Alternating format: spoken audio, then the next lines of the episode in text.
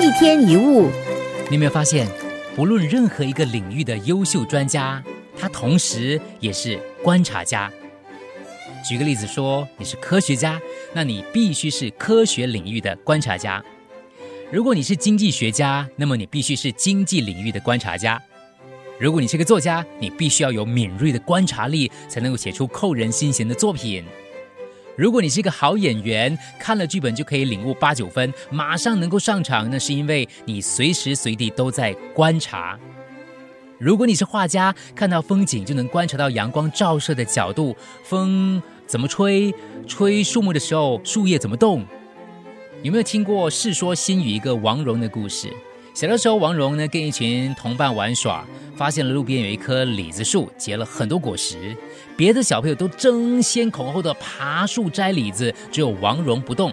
他跟同伴说：“别摘了，那些李子都是苦的。”大家不信，爬上树摘了就吃。哇，真的很苦，每个人都叫苦连天。王戎则是在一边嘻嘻笑。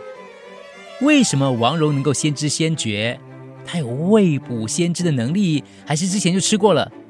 不，他是用观察判断的。李树长在路边，没人管理，果子如果好吃，早就被摘光了，怎么可能剩那么多呢？所谓的观察力，指的是能够看见一般人视而不见、听而未闻的事物或者是现象。福尔摩斯有一次问学生：“门前的台阶有几级？”他们几乎每天走过台阶，但没有一个学生答得出来。福尔摩斯说。虽然你们看见了，但没有观察。台阶有七十级。他看到，同时也观察到，这就是观察力。在职场上，如果没有观察力，你看不出老板的脸色，看不到客户的心意，很多努力都会白费。在管理上，如果你没有观察你的下属跟同事的作业流程，就无法看清楚实际的状况。在市场上，如果没有观察，很难发现机会。有一个趋势大师叫大前研，很有名的日本的大师，他就说，每逢周末或周日，他都会在固定的店家、购物中心或百货公司的出入口的椅子上坐上一个小时，观察来往的行人。目的不是为了看美女，而是要观察消费的趋势。想要更优秀，就要有更深入的观察。